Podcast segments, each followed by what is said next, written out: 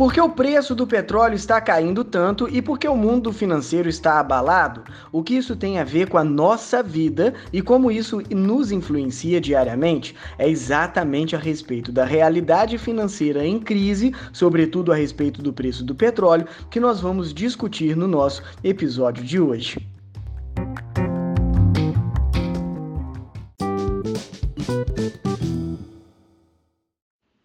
É verdade que o preço do petróleo atualmente caiu de maneira muito brusca, não se via uma queda dessa maneira nos últimos 30 anos. O preço do petróleo do tipo Brent, que é um dos mais importantes do mundo, caiu quase 30% na abertura dos mercados na Ásia na segunda-feira dessa semana. Apenas segundos depois do início das operações, o barril caiu de 45 dólares para 31,52 centavos, registrando uma das maiores quedas. Na verdade, pessoal, essa queda é equivalente apenas à época da Guerra do Golfo de 1991.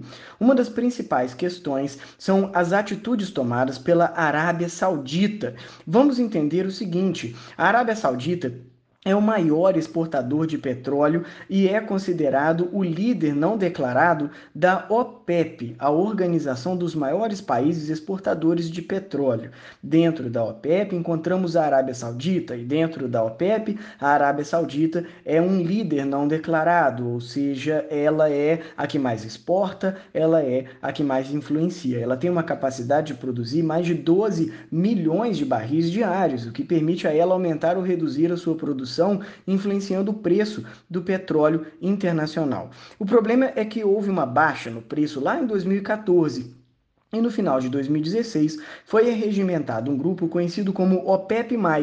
O OPEP+, se formou reunindo todos os países membros da organização da OPEP e outros produtores, sobretudo a Rússia. A Rússia está tentando se formar, é, formar um bloco junto com a Arábia Saudita, no sentido de ajudar a coordenar o preço do petróleo internacional, para que também ela, a Rússia, assim como outros países, tenham participação na decisão da quantidade e do preço determinados internacionalmente, que então não fique apenas na mão de, por exemplo, a Arábia Saudita. A estratégia funcionou e foi se alargando, alongando até a sexta-feira passada, quando uma proposta de novos cortes para fazer frente aos desafios impostos aí ao que nós estamos vivendo, o coronavírus, foi rechaçada por Moscou, ou seja, havia uma estratégia, a ideia era de fixar um corte na produção do, do, do, petróleo para que a atual ameaça no mercado que o coronavírus está se representando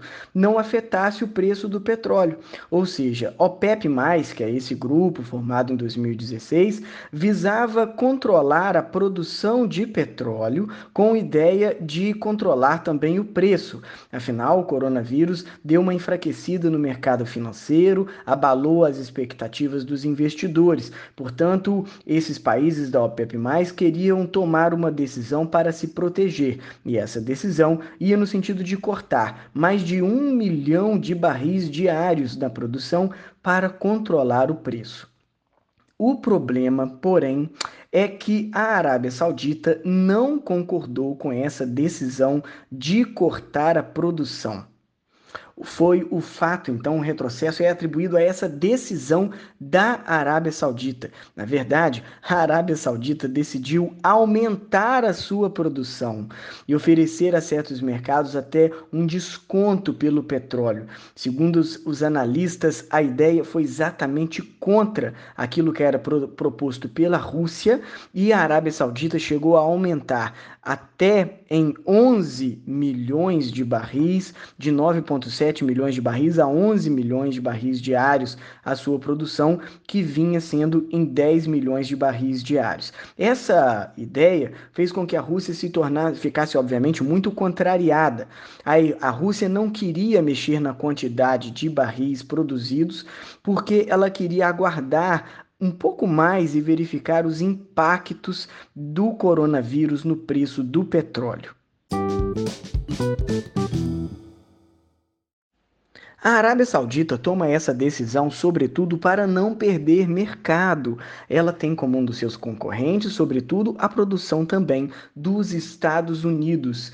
E além de, obviamente, a produção da própria Rússia, entre outros países. Com a ameaça do coronavírus, a Arábia Saudita pensou em agir antes de seus aliados ou também dos seus concorrentes. A ideia era fazer baixar o preço do petróleo, mas para, sobretudo, fazer com que a Arábia Saudita continue sendo dominante na decisão dos preços, ou seja, é uma iniciativa para continuar à frente do processo de decisão da quantidade e do preço para essa quantidade de petróleo produzido. Estamos vendo mais uma vez um processo de discórdia entre os principais produtores de petróleo.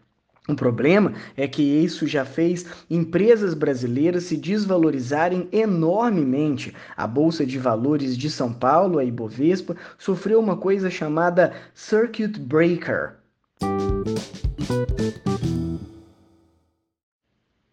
A Bolsa de Valores de São Paulo se desvalorizou tanto quando que ela acionou um mecanismo, ou seja, quando a, Ibovespa, a Bolsa de Valores de São Paulo, se desvaloriza em mais de 10% e é interrompido todas as negociações por aproximadamente 30 minutos. E, nesse circuito, ou seja, se eles continuassem desvalorizando a Bolsa de, de São Paulo, muito provavelmente a desvalorização seria ainda maior. Pois é, pessoal, estamos falando de uma realidade muito vulnerável e essa realidade nos lembra a respeito do mundo em que nós vivemos. Às vezes, nós tendemos a ignorar o fato de que o nosso mundo é instável, de que a realidade não é real, a realidade é construída, a realidade é definida inclusive pela discórdia ou pela aliança dos poderosos, e os mais fracos, os menos poderosos, são os primeiros a sofrerem as consequências. Esse foi mais um episódio aqui no Prof. Felipe Atualidades espero que você possa nos ajudar a divulgar o meu trabalho.